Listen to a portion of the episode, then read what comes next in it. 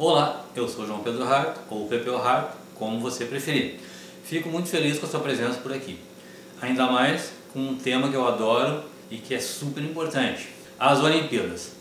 Eu sei que muitas das pessoas pensam que se trata apenas de um super evento esportivo, como é o caso da, por exemplo, da Copa do Mundo de Futebol, né?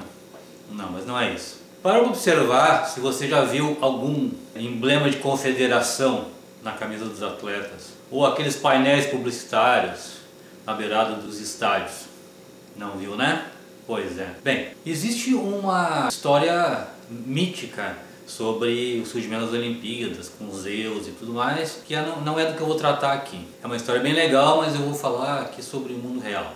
Vocês sabem que no início dos tempos, nós, como animais sociais que somos, espero que vocês lembrem disso, vivíamos em bando, defendendo nosso território, nossos filhotes, nossas fêmeas, e as batalhas eram comuns, principalmente na defesa de territórios ou invasão de territórios. Muito tempo depois, mesmo já bem mais civilizados, essas batalhas continuaram, Grécia, Esparta e por aí vai, bem comum, né? Então os reis de Ilia, de Esparta e de Pisa se juntaram numa aliança para fazer uns jogos que serviriam de trégua para essas batalhas, que eram o tempo todo e seria uma trégua sagrada, portanto respeitada em toda a Grécia Antiga. Ou seja, eles criaram um evento que parava as guerras e ainda colocava os inimigos lado a lado em jogos. Vocês conseguem entender o tamanho disso? Ainda mais numa época, lá 7766 a.C., uma época de bárbaros. Vocês imaginam o tamanho disso que os caras criaram?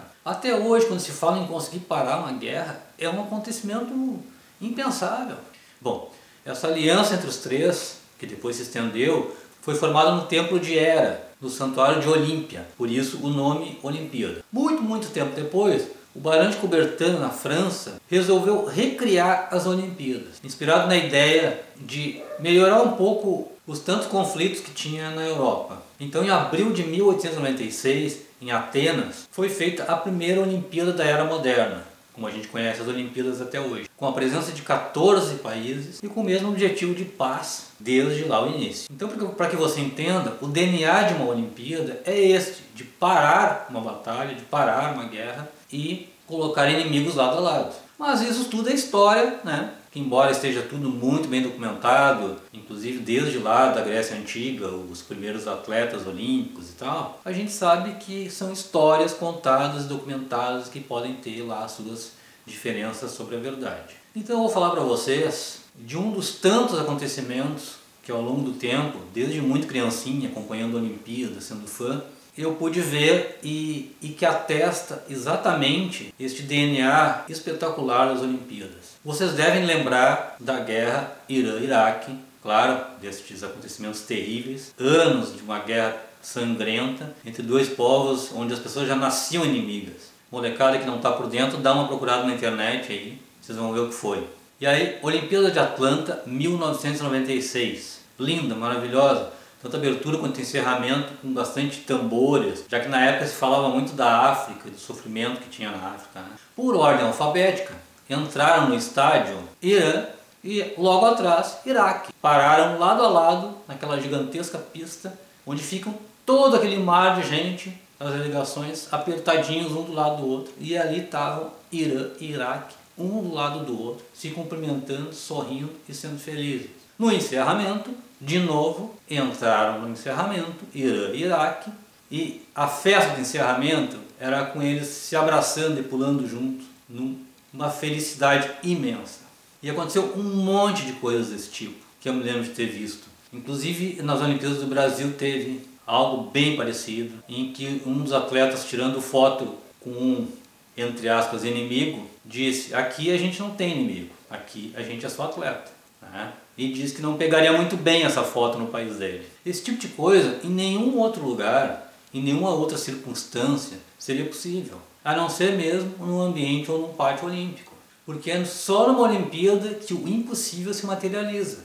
Em todas as Olimpíadas, os recordes impossíveis são quebrados. E inimigos se abraçam e reconhecem um o valor do outro. Eu sei que tu te acha muito foda porque operou o joelho, e eu sei que é ruim pra caramba, e depois conseguiu jogar bola fim de semana com os amigos.